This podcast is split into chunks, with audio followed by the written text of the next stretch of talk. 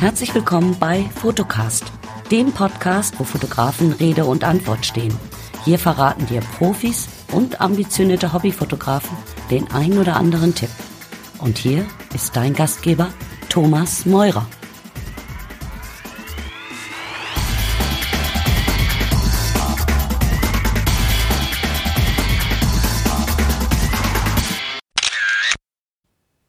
Ja, hallo, der Tom hier. Ich grüße euch. Ich war auf der Fotokina.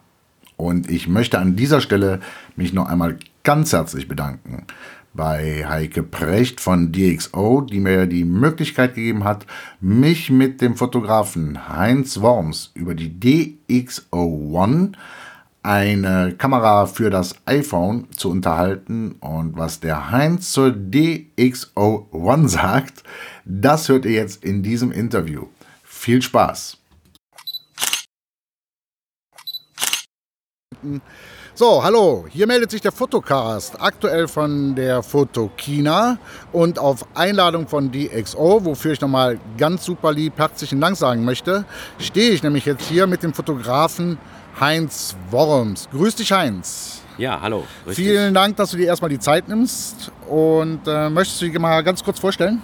Ja, wie du schon sagst, mein Name ist Heinz Worms, äh, bin freier Fotograf und arbeite seit geraumer Zeit mit der DxO One, die wir ja hier unseren Zuhörern gerne ja, vorstellen möchten. Genau.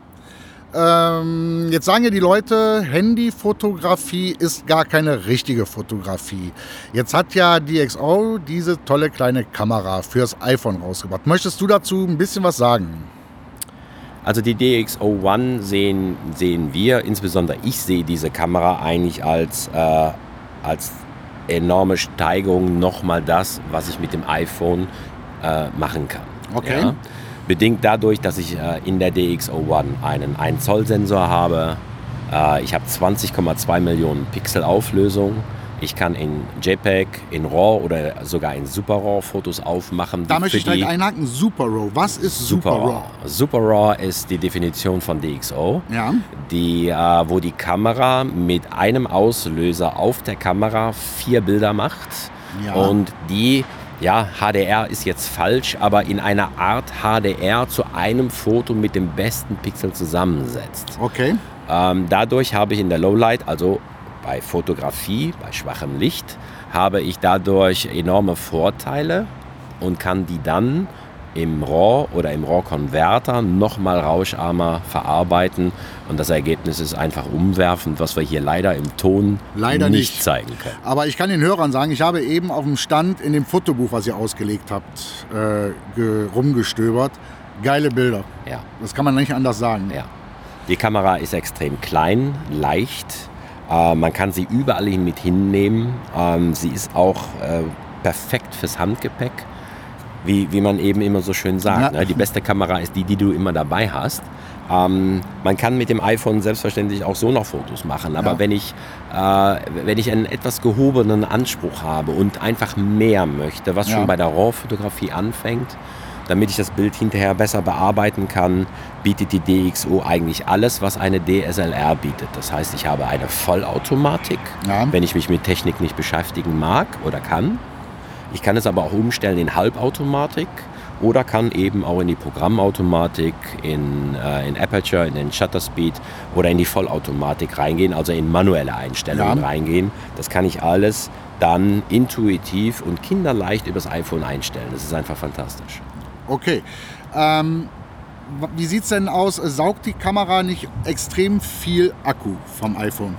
Also die Kamera selbst nimmt vom iPhone gar keine Energie, weil die Kamera selbst einen eigenen Akku besitzt, der dann bis zu 200 JPEG-Fotos äh, äh, erstellen kann. Ähm, das hängt natürlich ein bisschen davon ab, ob ich jetzt RAW oder Super RAW mache. Ähm, wenn ich jetzt natürlich sehr, sehr viele Fotos mache über den Tag, empfiehlt es sich, ein Powerbank mitzunehmen, dass ich die Kamera dann auch nochmal nachladen kann. Also wenn ich viel fotografiere, brauche ich keine Angst zu haben, dass mein iPhone leer geht und ich dann vielleicht keine Telefonate mehr entgegennehmen kann. Okay. Ähm, wenn ich jetzt, äh, nehmen wir mal jetzt an, ich würde zu dir kommen und sagen, Heinz, das ist ja mal ein klasse Ding. Was kann ich damit fotografieren? Kann ich damit Porträts, kann ich Landschaften, kann ich Nacht, kann ich Lowlight, Available Light oder kann ich sogar einfach alles mit dem Ding machen? Eigentlich alles. Eigentlich alles. Es ist gut, wenn man so die ersten Grundlagen in der Fotografie verinnerlicht hat, natürlich. Wenn ich das nicht habe, hilft mir, wie eben schon angesprochen, die Halbautomatik, die wir hier in der Kamera finden, wie zum Beispiel dann der Porträtmodus, ähm, wie zum Beispiel die, die Landschaftsfotografie ähm, oder entsprechend die Lowlight-Fotografie. Das kann ich dann alles und die kann einstellen und die Kamera zieht dann die entsprechenden Parameter, die, die man dann für diese Aufnahme auch braucht.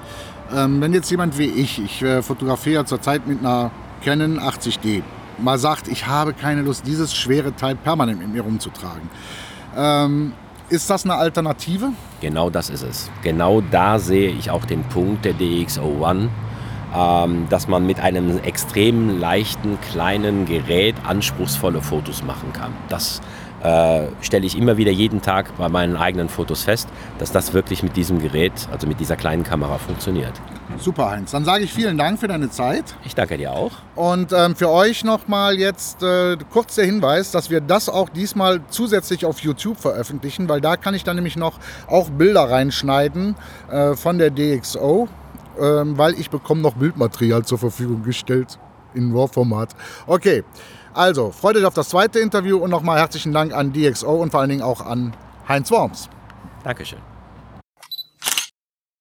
Leider, leider, leider wurde es da nichts mit äh, weiteren Interviews, weil ich aus persönlichen Gründen relativ schnell die Fotokina verlassen musste. Nächste Woche bin ich wieder da mit einem weiteren Interview mit einem Fotografen. Lasst euch überraschen, bleibt dran, schaut im Blog vorbei. Und das war's leider schon wieder für heute. Wenn dir diese Episode gefallen hat, dann bewerte doch Fotocast mit 5 Sternen natürlich bei iTunes oder schreib einen Kommentar auf https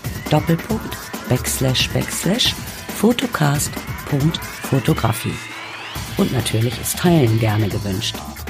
Tschüss, bis zur nächsten Folge.